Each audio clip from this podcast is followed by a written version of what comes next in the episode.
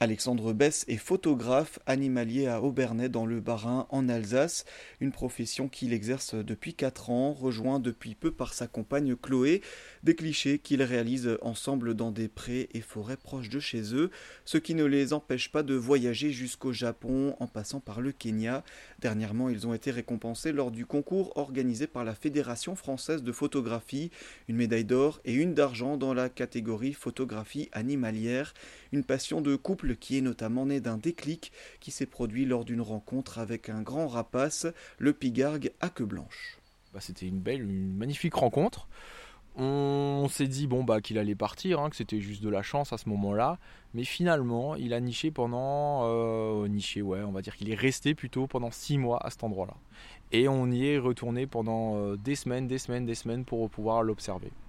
Au fil du temps, on est tombé littéralement amoureux de cette espèce parce qu'on a trouvé déjà surtout qu'il avait un comportement assez bizarre, clairement. Il était euh, hors norme. Il n'avait pas peur euh, de nous, sachant qu'il fort probablement il devait nous entendre, nous voir dans cet abri d'ornithologue. Hein, c'est une cabane en bois. Et euh, il avait des comportements étranges du style quand il allait pêcher, il chassait toujours le plus gros poisson. Et quand il sautait dans l'eau pour l'attraper, bah, il tombait littéralement dans l'eau. Pour ramener son poisson jusqu'à la, berge, il nageait comme nous, euh, donc du coup avec ses, deux grandes ailes.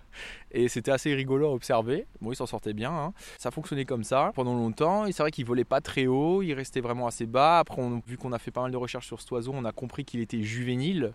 Donc on a appris plein de choses sur lui. Donc ça c'était une grande grande rencontre pour nous. Et c'est à ce moment-là effectivement que Chloé m'a rejoint euh, vraiment dans l'aventure de la photographie. Et vu qu'on a fait plein de recherches, on s'intéressait à cette espèce, on a appris qu'il avait un cousin, le pigargue de Stellaire, qui vit en Russie, Sibérie, et qui vient de temps en temps au Japon.